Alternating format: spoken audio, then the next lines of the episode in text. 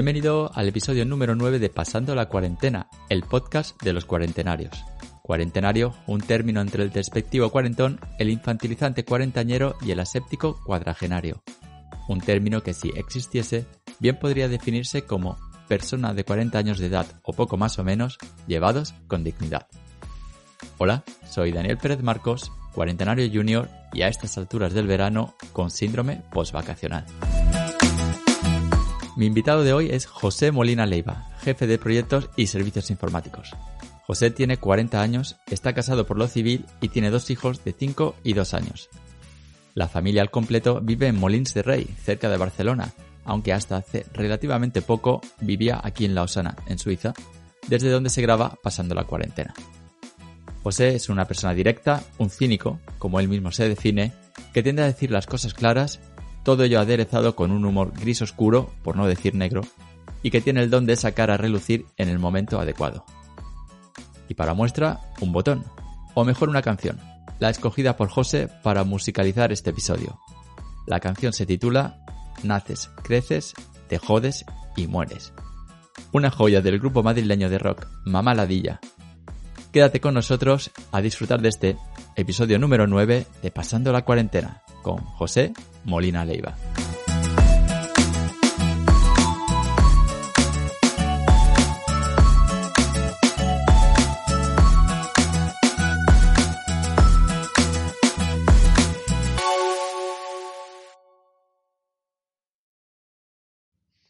Hola, soy José y estoy pasando la cuarentena. Naces un día, creces y creces, vas al colegio, aprendes luego tropiezas veces y veces, pero tú sigues siempre en tus trece. Si eres muy rico, estás aburrido, si eres muy pobre, estás deprimido, si tienes curro, vaya putada, si no lo tienes, no tienes nada. Naces, creces, te jodes y mueres, sudas y sudas, hueles y Oye, me has dicho que pusiera una canción, eh, atención al grupo Mamá Ladilla, que es un grupo de, de rock, no sé si siguen en activo. Bueno, eh, creo que sí, aunque tampoco es que lo siga mucho, ¿no? La, la- la elección ha sido un poco casi que aleatoria, ¿no? Pero ah, un poco por tocar las narices, ¿no? Aleatoria por el. Ah, siempre es difícil. ¿no? No, pues poner una canción que sea representativa o, o importante siempre es complejo, no hay tantas posibilidades. Y por otra parte, las que me venían a la cabeza son canciones que en general de géneros que son canciones muy largas, ¿no? Me gusta pues el metal progresivo como Tool o, o el post rock, que son canciones que toman mucho tiempo, son como 10-15 minutos de canción. Y hacía falta algo más corto, ¿no? Y relacionado con la cuarentena, pues me ha hecho pensar un poco también los cambios de fase, ¿no? Y al final, cuando escuchaba esto, que era sobre todo pues el rock eh, estatal, que se le llama, ¿no? Pues fue una fase de cambio también para mí. Era al final de los 20 y, y por otra parte, pues también eh, muestra un poco pues la elección, pues un poco como soy yo, ¿no? Que soy un poco cínico, por así decirlo. Y la canción es muy cínica, de alguna manera, ¿no? Y, pero al mismo tiempo desde un punto de vista cómico, ¿no? Que es como intento yo tomarme, ya que soy un cínico, pues por lo menos tomármelo con filosofía y humor, porque si no ya apaga y vámonos. ¿Te la, ¿Te la sabes de memoria o, o leo un par de estrofas? Para nada, para nada. No me la sé de memoria, no. De hecho, la tenía por ahí guardada, pero no, no suelo escuchar estas canciones ya, francamente. Pero es que es muy buena. De- Sí, sí, deja- déjame leer un par de, de- de párrafos. Naces un día, creces y creces, vas al colegio y aprendes memeces. Luego tropiezas veces y veces, pero tú sigues siempre en tus trece. Si eres muy rico estás aburrido, si eres muy pobre estás deprimido. Si tienes curro, vaya putada, y si no lo tienes, no tienes nada. Naces, creces, te jodes y mueres. Y así sigue hasta, hasta que acabas en, en el agujero. Correcto. Bueno, tomado desde un punto de vista extremadamente pesimista, ¿no? Pero, pero ahí estamos. Bueno, pes- pesimista, no sé si tiene muy pesimista, ¿eh? O sea, al final es... ¿Tienes que abrir la puerta? Nada, habíamos hecho la pausa porque ha sonado el timbre, cosas que pasan en, en tiempos de post-pandémicos. Nah, no, estamos hablando de, la, de la música que, que me habías dicho que pusiera Mamá Ladilla y de su mensaje. ¿Es, ¿Es, música que escuchabas antes y ahora te han cambiado los gustos? ¿O sigues escuchando más o menos el mismo tipo de, de mensajes? Buena pregunta. Los gustos no creo que me hayan cambiado, porque al final, como leí una vez, que básicamente mucha gente escuchamos toda la vida lo que escuchamos cuando teníamos 15 años. Y, es prácticamente cierto, ¿no? Sobre todo gente como yo, que estamos muy desconectados de, de lo que sería, por ejemplo, la radio, ¿no? No tengo costumbre de escuchar radio, con lo cual yo siempre he escuchado por recomendación. Y al no tener nadie que me recomiende, prácticamente, pues mis criterios casi no han cambiado. Eh, con lo cual acabo siguiendo los mismos grupos de siempre y con miedo a que no desaparezcan, porque si no me voy a quedar sin. o voy a tener que encender la radio de nuevo, ¿no? Eh, sí que es cierto que ahora tengo menos tiempo para escuchar música de entrada. Es algo que me gustaba mucho hacer, pero que hacía mucho cuando caminaba por la calle. Eh, lo cual, por otra parte, desconecta más del mundo.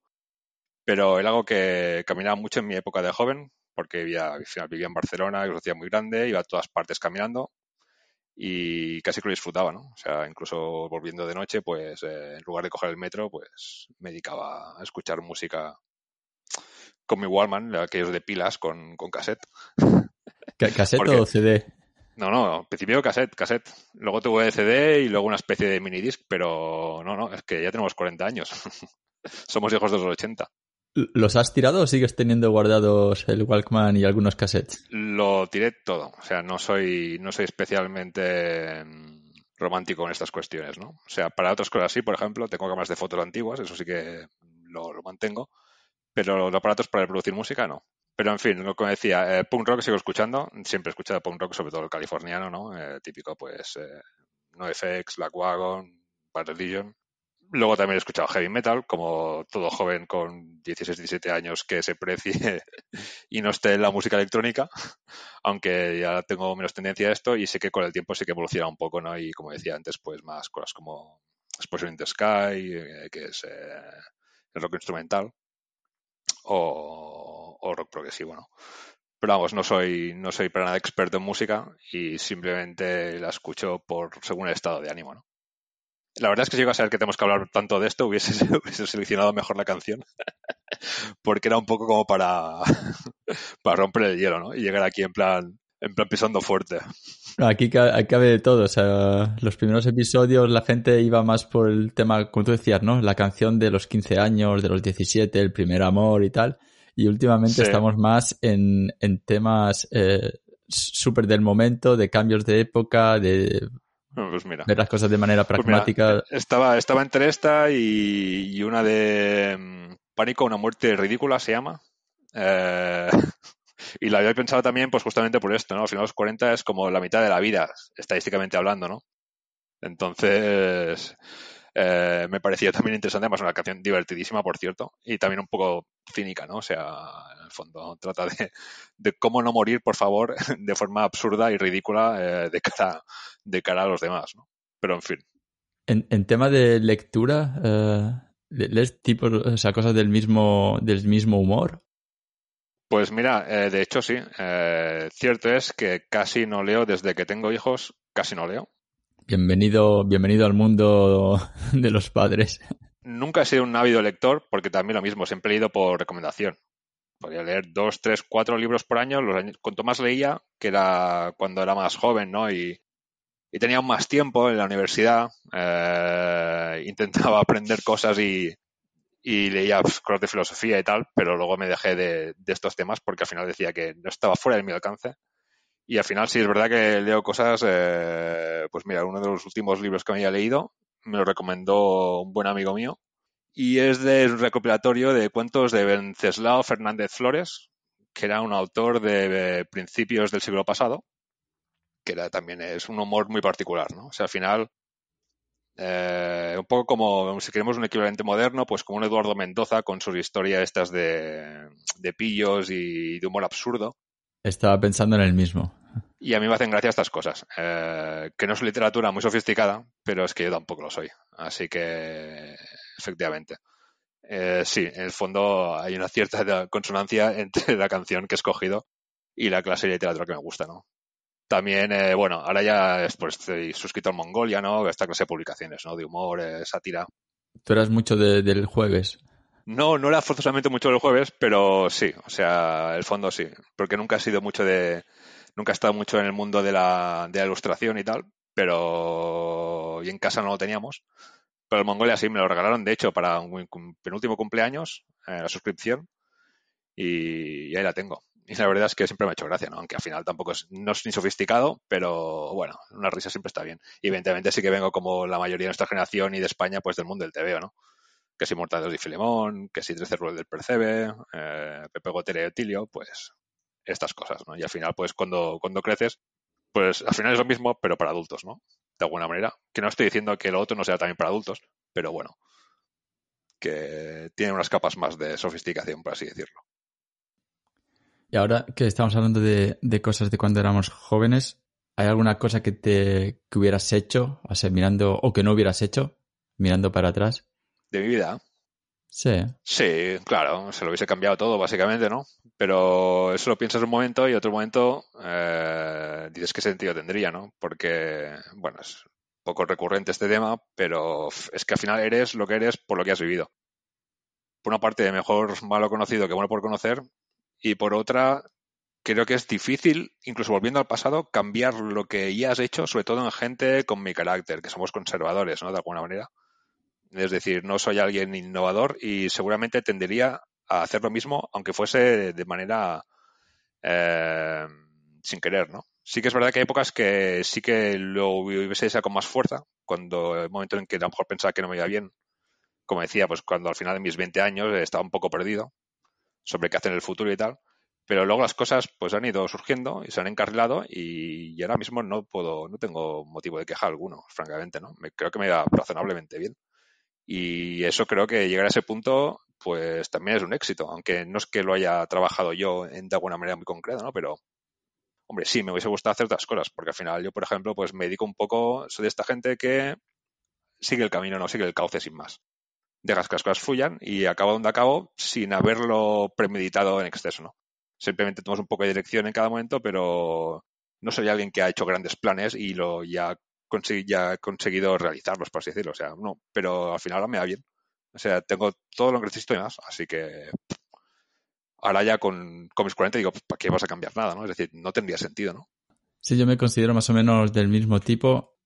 De hecho, solo ahora me he dado cuenta de que, bueno, la vida eso consiste en tomar decisiones y que hemos estado tomando decisiones desde que acabas el instituto, que eliges la carrera, que luego te vas de Erasmus, en mi caso, o como, como tú también, ¿no? A, a vivir fuera, que no lo veo conservador para nada, porque seguramente de tu entorno local seas de los pocos o, eh, de tu edad que, que, que se haya ido a, a vivir fuera. O sea que otra cosa es que tú lo veas como algo natural y bueno, pues sí, tomé la decisión, me fui fuera y estuve viviendo, no sé cuántos años he estado viviendo aquí en Suiza, pero Pues nueve.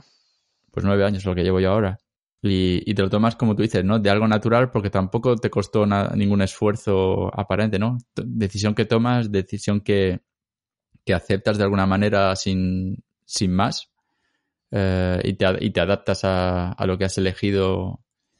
Supongo que es que es, es según con qué comparas, ¿no? Es que si te comparas, efectivamente, es que ahí está. Siempre comparo con gente que de alguna manera, pues, eh, no forzosamente que yo seguiría como modelo, pero que me impresiona, ¿no? Y entonces, claro, efectivamente, te sueles comparar con gente que a lo mejor se ha movido más que tú, ¿no?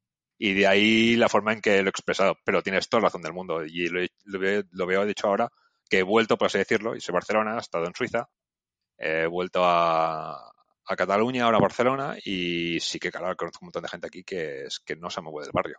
También es una decisión. Sí, sí, también es decisión. Son los que trabajan eh, en oficina, no sé, de 8 a 5, de 9 a 6 y su vida, digamos, está fuera del trabajo. Hay otra gente que su trabajo tiene mucha más importancia, ¿no? Y tienen muchas más expectativas y quizá eso también a veces les conduce a, a fracasar, entre comillas, porque intentan hacer, ¿no? Como dicen en fútbol, ¿no? El, el que no tira el penalti no, no puede fallarlo.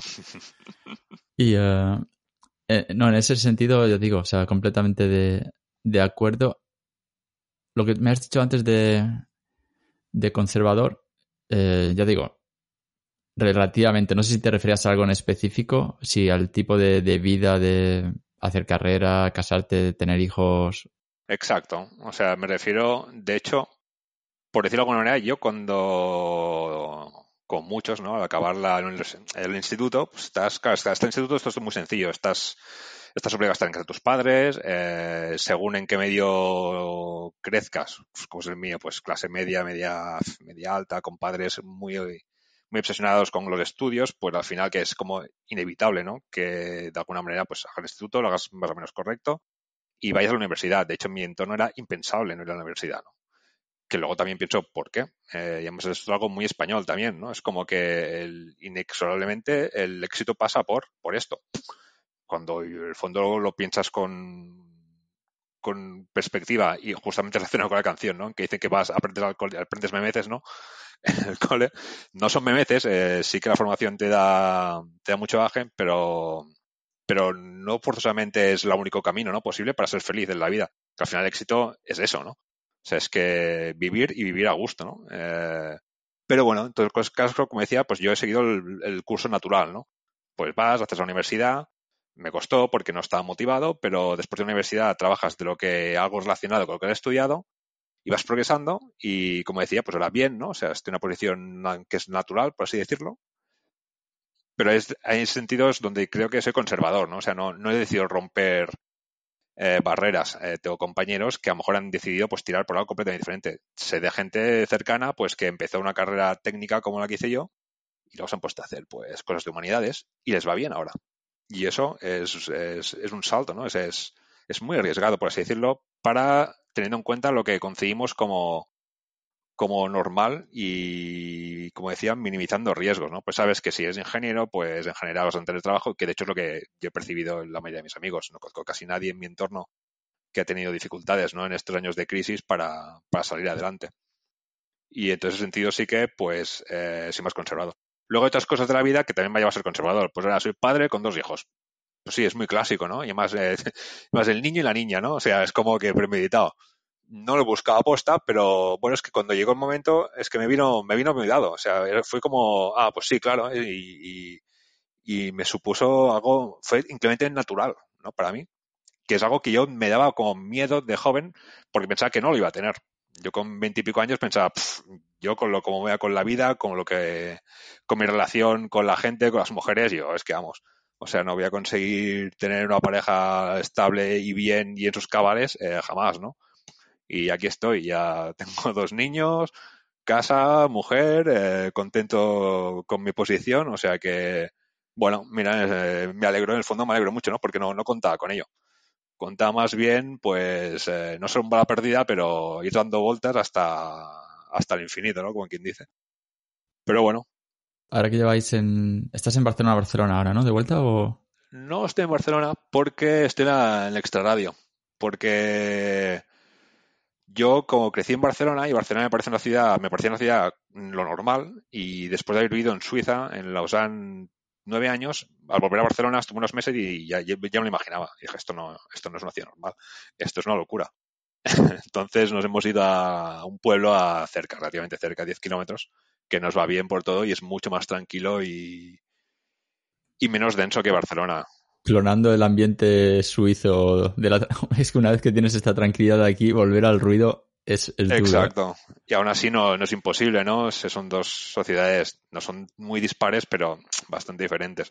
Pero en cualquier caso, efectivamente, no. Ahora vivo en un pueblo de 30.000 habitantes, que para mí es un tamaño más que suficiente, ¿no?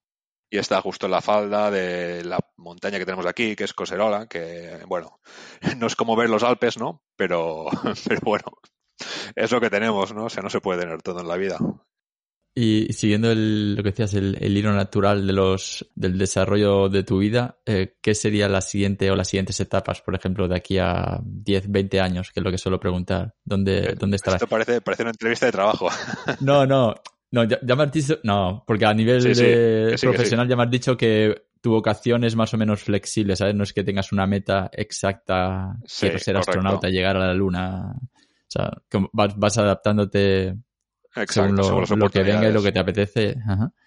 Pero a nivel de, de ir para un sitio o para otro, la idea, digamos, es ya quedaros ahí. No sé si tenéis planeado volver o si ha sido oportunidad. Seguro que no. Eh, seguro que no lo tenemos planeado. Luego la vida nunca se sabe, pero para para que te hagas una idea, eh, pues hemos comprado vivienda, ¿no? O sea, imagínate. Estoy enfrascado pues en modelarla, en arreglar, eh, etcétera, etcétera. Así que hasta ese punto estamos aposentados, ¿no? Con todo eso eh, hemos estado año y medio hasta que no nos hemos decidido para ver si nos adaptábamos también, ¿no? Y bueno, así que ahora justamente, como decía, es aún más conservador todavía, no aún más clásico. Tengo, tengo mi vivienda y mi crédito y mi crédito para pagarla, eh, dos niños, con lo cual ya ahí estamos bastante atados, ¿no? Y no tengo, no tengo ninguna, la, gran ventaja es que ahora mismo no tengo ninguna presión por hacer nada más. O sea, yo ahora mismo no, es como que ya como si hubiese cumplido, ¿no? Un poco, en plan de ahora pues ya, pues lo que venga, pues haremos, ¿no? Con lo que podamos. Y esperando no tener muchas historias. No vamos a tener más hijos, está más que decidido también. De hecho, eh, he acudido al especialista médico para asegurarme de que eso no ocurre. Así que ya está, ¿no? O sea, yo aquí ya cierro el chiringuito y, y a seguir adelante con lo que tenemos. También, como decías, eh, que ahora no tienes mucho tiempo para, para hobbies. El tema de los hobbies, claramente, es un tema de organización, ¿no? Hay gente que se organiza bien y si quieres, puedes. Es decir, siempre se pueden rascar horas aquí y allá para, para hacer una hora por día fácilmente de lo que sea. Que le gusta el atletismo, pues correr o bicicleta o apuntarte al club de ajedrez, en lo que sea, no, teatro, etcétera, etcétera, ¿no? Y es algo que todo el mundo puede hacer en general, salvo casos muy extremos, ¿no? Lo que luego está la motivación. Yo soy la clase de persona que me gusta y busco tener tiempo para no hacer nada. Es decir, el, el yo no soy capaz, eh, si estoy todo el día haciendo algo, aunque sean cosas que me gusten, al llegar la noche eh, no puedo dormirme directamente. O sea, tengo que tengo que leer o cuando digo leer me refiero a leer la Wikipedia mismamente, ¿eh? o sea, es, me da igual. O sea, es, yo de hecho, por ejemplo, me dedico mucho y es, y es, un desastre. Eh, de hecho, se podría decir que es uno de mis hobbies, ¿no? En el fondo, cojo la Wikipedia, cojo un artículo y como cada artículo hay 5 o 6 links, pues al final eso es exponencial, ¿no? O sea, y acabas con 25 pestañas abiertas y a las 2 de la mañana diciendo qué estás haciendo, leyendo sobre cualquier cosa absurda. el tiempo. Sí, sí, totalmente, ¿no? Pero no, no, de hecho, como decía, y debería, eh, lo sé, y yo animo a todo el mundo a que se organice para buscar tiempo. Yo ahora mismo estoy viendo ahora pues la, la montaña esta de Coselva, digo, tengo la bicicleta aquí, estoy de Rodríguez, perfectamente podría coger la bici y irme a la montaña a pedalear. Y como decía, entonces tampoco no hay que excusarse ¿no? en la paternidad eh, ni el trabajo para, para decir no puedo hacer hobbies porque es totalmente imposible, no llego. A ver, sí, no, es como todo cada uno prioriza en qué quiere dedicar su tiempo, ¿no? Y a mí, en el fondo, soy un vago y también me gusta vaquear. Y ya está. Entonces, eh...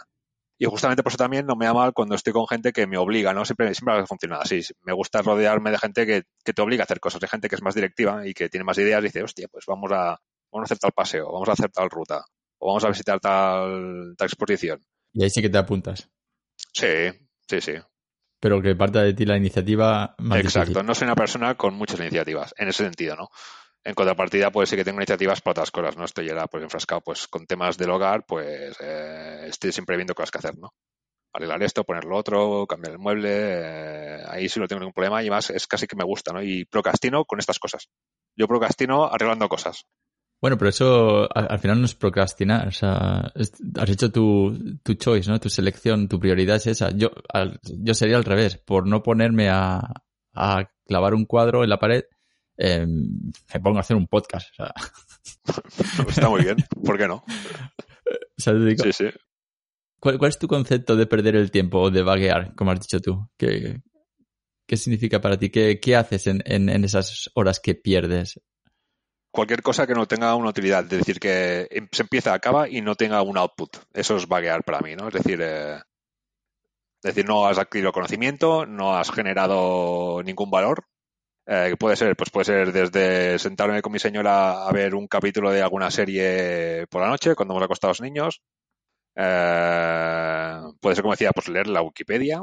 Eh, puede ser encender la Play, ¿no? Y he hecho unas partidas ahí ganando la Segunda Guerra Mundial contra dos millones de nazis o, o cualquier cosa por el estilo. O, o, más absurdo aún, ¿no? Eh, me abro cualquier página de, de, de, estas de Leroy Merlin por el estilo, ¿no? A ver qué podría comprar, qué podría poner en la terraza, eh, que quedaría chulo, cómo lo podría montar. Y me puedo tirar ahí dos horas, eh, tranquilamente, ¿no? Y luego dices, y pero al final no he hecho nada. O sea, no, ni, si, ni siquiera hay un objetivo final. O sea, no, no lo vas a hacer de verdad o al menos a corto plazo, ¿no? Pero hay fantasear, ¿no? Fantasear con cosas que puedes hacer o a veces pienso, ¿dónde podría viajar? Pues abres el Google Maps y vas mirando, ¿no? Y, ah, pues podríamos ir por aquí, ¿qué, qué ruta haríamos? Y, y estas cosas, ¿no?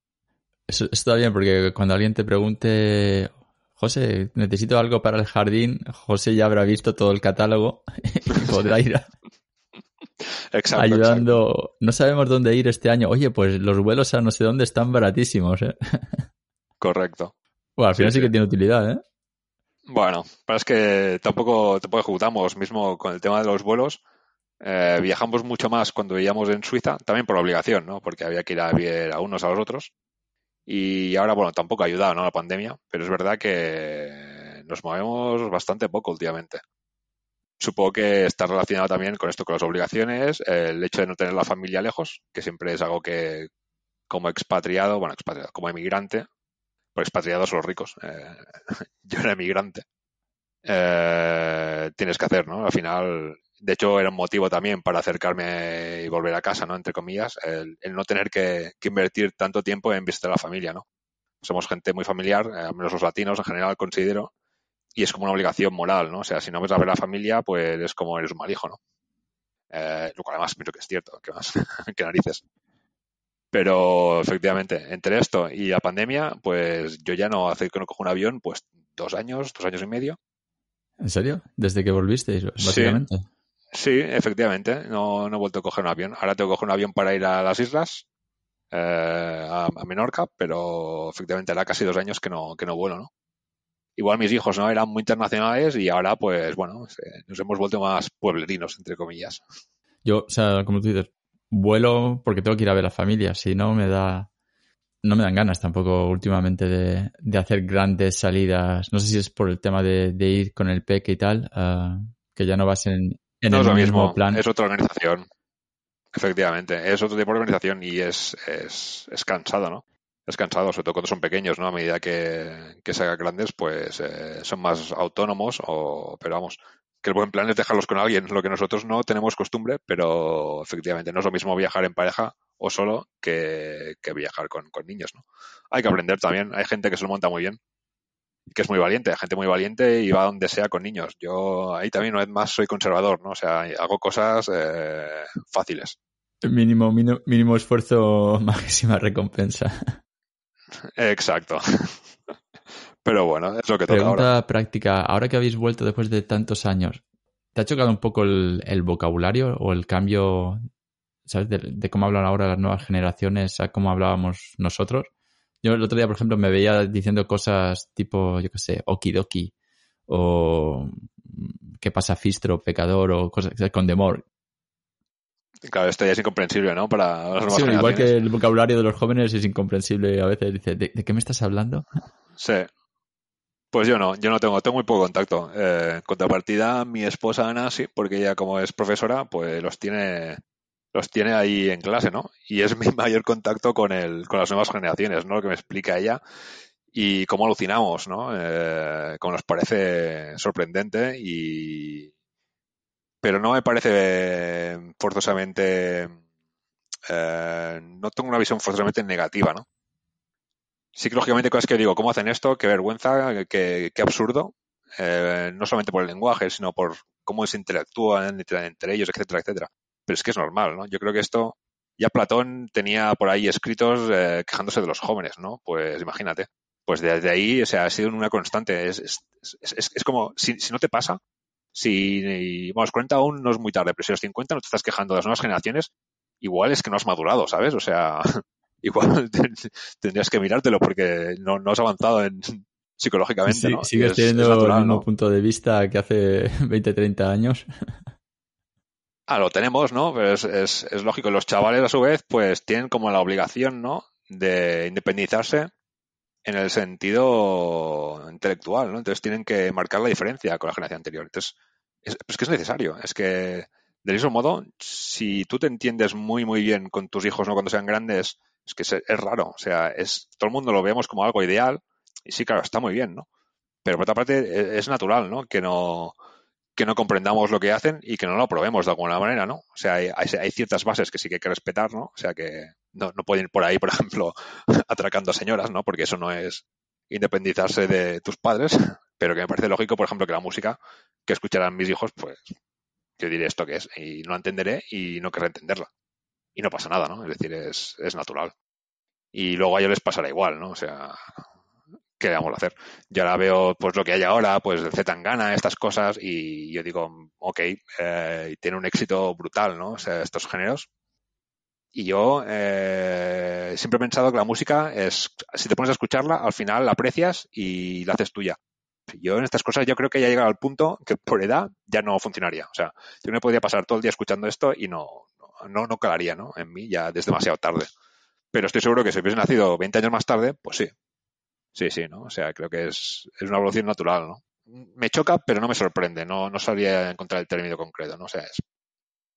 No, a mí me pasa a veces, ¿no? Que, el, que hablo con la familia y como hace tanto tiempo que estoy aquí, aparte, como que el vocabulario uh, cambia, no ya ni siquiera entre distintas generaciones, ¿no? Pero con gente de, de mi edad, ¿no? De, a, a, hablas raro, ¿no? Te dicen, ¿no? Cuando, cuando vuelves, ¿no? Claro, claro. Y más, pero también a lo mejor eh, ocurre más cuando en tu casa eh, usas poco tu lengua materna, ¿no? Al final, eh, bueno, no sé, no sé en tu caso en concreto. Bueno, yo claro, yo en casa hablo catalán con mi señora y a los niños hablan castellano, con lo cual al final, pues el lenguaje de aquí, ¿no? Pues eh, lo usas más. Luego están, hay muchas parejas que conoce, que conozco que lógicamente pues son, son de diferentes nacionalidades, ¿no? Pero a lo mejor ya en casa no hablan eh, generalmente castellano, ¿no? Entonces, bueno, hay más cambio, ¿no? Pues tu castellano se estanca de alguna manera y en cambio el castellano usual de la península pues sigue avanzando, ¿no? En, sobre todo los términos familiares, ¿no? Y ahí sí que entiendo pues que hay más diferencias. Aunque me parece mucho más interesante y divertido como el castellano de cuando vives en el extranjero, eh, tu propio castellano migra a una especie de mezcla absurda de, palabras, en nuestro caso francesas y españolas, ¿no? O sea, hay un montón de cosas que aún sigo llamando por los términos francés, ¿no? O sea, la guardilla para mí es la CAF, ¿no?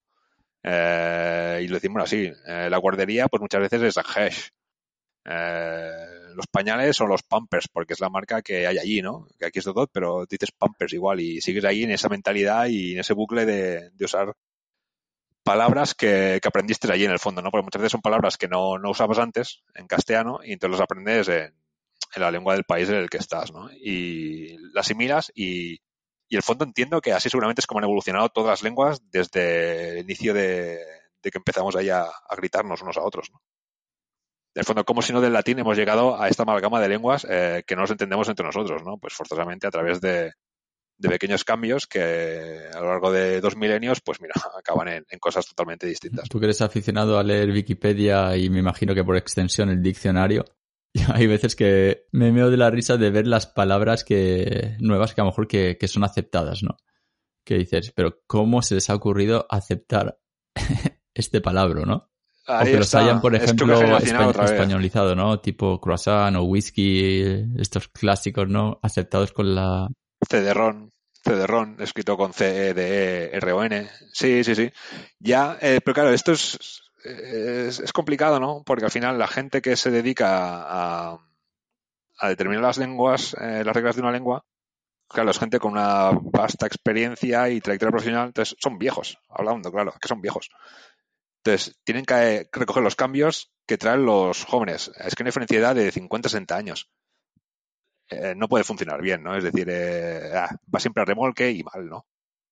Pero bueno, eh, como decía, yo siempre. Eh, esto es un tema que a mí me contraria a veces, ¿no? Porque por, a veces hacen simplificaciones que no me gusta, no me gusta simplificación. Me gustan las lenguas por su riqueza, ¿no? Pero por otra parte entiendo que, claro, eh, hay que adaptarse, ¿no? A, a, la realidad, ¿no? O sea, el diccionario tiene que recoger la realidad de alguna manera. Y la gramática también. Lo aquí en Cataluña, por ejemplo, pues el catalán es una lengua que, comparado el castellano, es un poco más compleja. Tiene muchas excepciones, tiene temas de acentos son complicados el castellano es un poco más sencillo. Entre las lenguas latinas es una lengua bastante sencilla, creo yo. Y ahora pues ha habido en los últimos años una serie de simplificaciones pues que a mí me irritan, ¿no? Y decía, pues no, no estoy de acuerdo, ¿no? Se han quitado acentos diacríticos que permiten diferenciar dos palabras sentidos diferentes, ¿no? Pero claro, esto son manías mías, porque es mi carácter también, ¿no? Luego ves los ingleses que, pff, que es un cachón, bueno, cachondeo. Es que no nos molestan ni inventarse verbos, hacen frases verbales y con eso se inventan toda clase de acciones sin necesidad de generar nuevas palabras, ¿no? O sea, es, es la vacancia máxima y absoluta, ¿no? Que en el fondo yo tendría que ser así, ¿no? Y, y lo aprecio porque va bien para aprenderlo, pero por otra parte, justamente para la literatura, es un poco una lástima, ¿no? Eh, perdemos perdemos eh, granularidad del lenguaje, sí, riqueza, ¿no? Eso ha pasado, ¿no? A nivel de, por ejemplo, de, de insultos, ¿no? Como que me parece que el castellano es muy rico y en algunas regiones como Argentina es más rico todavía. Cuando quieres insultar, no sé, en alemán o, en francés, eh, todo pasa por, por ser escatológico yo creo que a lo mejor es que se insultan menos, no lo sé. Eh, es, es, interesante explorar el porqué de, de, esta razón. ¿no? no sé, es que se insultan menos, entonces eh, han reducido su vocabulario y tal vez usan otras técnicas, ¿no? Como en plan más eh, la ironía, ¿no? O el sarcasmo. Eh, esto es algo que yo vi bastante, ¿no? En Suiza y es algo que no me gustaba nada. Yo, eh, para esto soy mucho más latino, ¿no? Si me enfado con alguien, prefiero ir directamente y se falta insultarlo, ¿no? Que me insulten y a partir de ahí discutimos, ¿no? Pero el expresar el descontento a través de de ironías eh, me parece muy chocante, sobre todo cuando es alguien que no tienes con quien no tienes confianza, ¿no?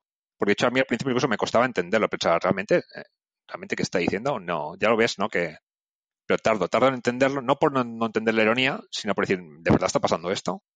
Es una persona con la que no tengo confianza, se permite se permite atacarme irónicamente, ¿no? Eh, y es algo que me choca, ¿no? Y en ese sentido, pues sí que soy mucho más latino y prefiero el, el tú, mamón, eh, que has hecho esto. Ah, vale, bueno, pues hablemoslo, o sea, hablemoslo, ¿no? Pero si ya vienes con ironía... Dices que te pasó, que te pasó ah, aquí en Suiza, uh, de encontrarte con este sí, tipo de, de, humor. Muchísimo, muchísimo. No, es que no es humor, es agresión verbal, ¿no? Bueno, pero, pero para ti que eres un cínico, como el que te declara cínico, Sí, pero justamente hay, es una persona con carácter fuerte, entonces eh, reacciono muy mal. Y reacciono mal y reacciono muy fuerte. Eh, entonces, cuando me vienen por ahí, es peor, es, es, mejor que me vengan fuerte y se puede discutir. Yo todo es discutible, pero desde el respeto. Y para mí es más respetuoso un simple insulto sin llegar a. A mentar a toda la familia y. Sí, exacto, ¿no? Eh, efectivamente. Que no el tirar de ironía cuando hay un problema subyacente que hay que arreglar, ¿no? O sea, sobre todo eso. O sea, si hay que ser positivos, mmm, empecemos respetándonos. Eh, bueno, es una cuestión de al final que, que, que considera que uno respeto. Es poca gente considera respetuoso el no usar según qué palabras y hay otros que consideramos el no tratar a otra persona como si no sé, no sé cómo, cómo precisarlo, ¿no? Pero para mí la ironía está bien dentro del humor pero para ofender es extremadamente ofensiva, ¿no? Es decir, creo que es difícil construir a partir de, de la ironía, ¿no? Es decir, eh, no, para mí cuadra mejor con el humor que, que con una discusión eh, formal, ¿no? Sí, incluso uh, no sé si has oído hablar, ¿no? De también de las actitudes eh, tipo pasivo-agresivo, ¿no? Que a veces estás, eh, muchas Exacto. veces en casa eh, utilizas un lenguaje que esto de la comunicación no, eh, no violenta a veces es muy difícil de, de poner en práctica y acabas eh, agrediendo no verbalmente, pero por debajo, que son de las, las que duelen, Exacto. las que hacen mella. Por omisión a veces, aunque sea por omisión, eh, tal cual, era, es exact, lo ha expresado perfectamente. Es eso, es un comportamiento pasivo-agresivo, ¿no? El usar la ironía eh, cuando hay un, tienes un, un trifulca o un altercado con, con la tercera persona. Y esto, como decía, aquí noto que pasa menos, ¿no? Eh, es diferente, es diferente, somos más directos. Para ir a resolver el problema, digamos. O sea, al final el, la, otra, la otra técnica quizá no resuelva tanto el problema, sino que, como dice, ¿no? Es pasivo-agresivo, ¿no? Al final estás, estás eh, bueno. tirando desde detrás del, del, muro. Al final es una cuestión de formas, ¿no? Y de costumbres. Eh, cada uno tiene las suyas, ¿no? Y, como decíamos, cuando tienes 40 años es difícil cambiar, ¿no? ¿Tú crees que esto Pero se bueno. potenciará con, con, la vejez? Ese, ese tipo de, de carácter, se, la manera en que somos hoy se potencia, digamos, en, en, la vejez, ¿no? El típico, ¿no? De los, que los, ah, los mayores, sí, eh, hay algunos que acaban siendo súper huraños, eh, ¿sabes? La, sí, sí. expresión.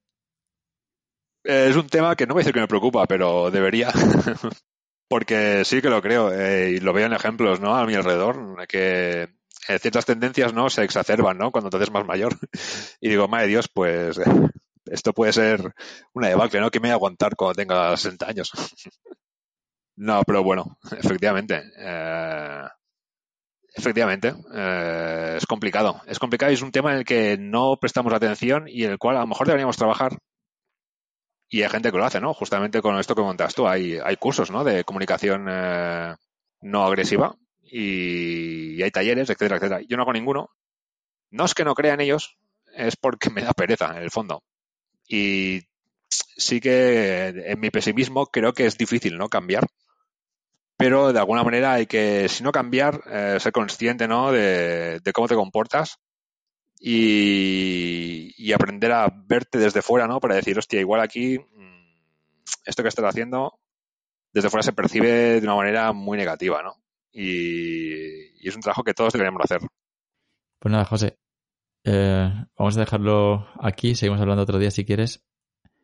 Y nada, quería darte las gracias eh, por, la, por la charla un saludo, un saludo pues Dani y muchas gracias por, por la conversación y saludarte a ti y a, y, a tu, y a tu pequeño y a tu esposa también. Pues lo mismo digo, tío, que os vaya todo muy bien. Gracias Dani, un saludo.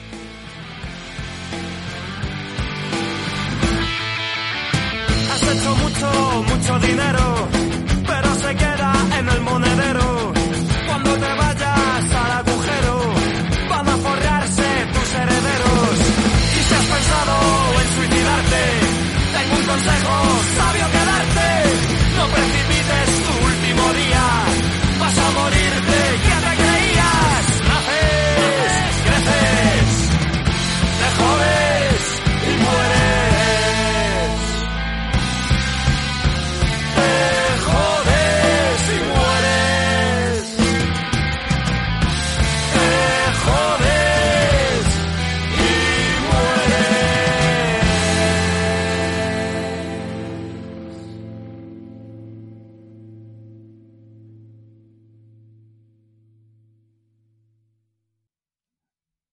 No sé si José terminará siendo un anciano huraño, adorable o ambos.